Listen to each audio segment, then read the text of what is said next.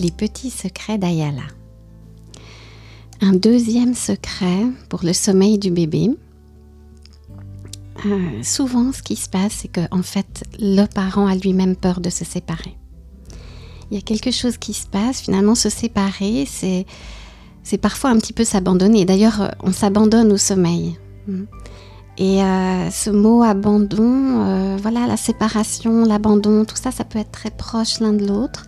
Et parfois, c'est la peur de se séparer euh, du parent qui va amener l'enfant finalement à exprimer comme ça ce besoin de rester avec.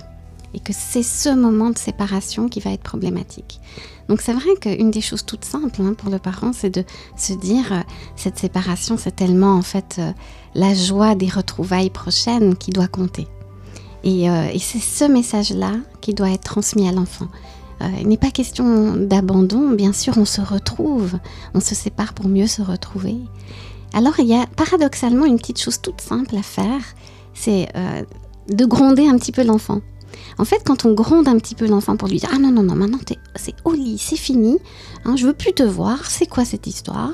Euh, Dans ton lit, tout va bien. Euh, voilà, d'avoir un petit peu quelque chose comme ça, d'une euh, fermeté tranquille, et eh bien finalement, ça donne le message à l'enfant Ben oui, on se sépare et c'est pas grave, tout va bien, on va se retrouver, ça va être formidable.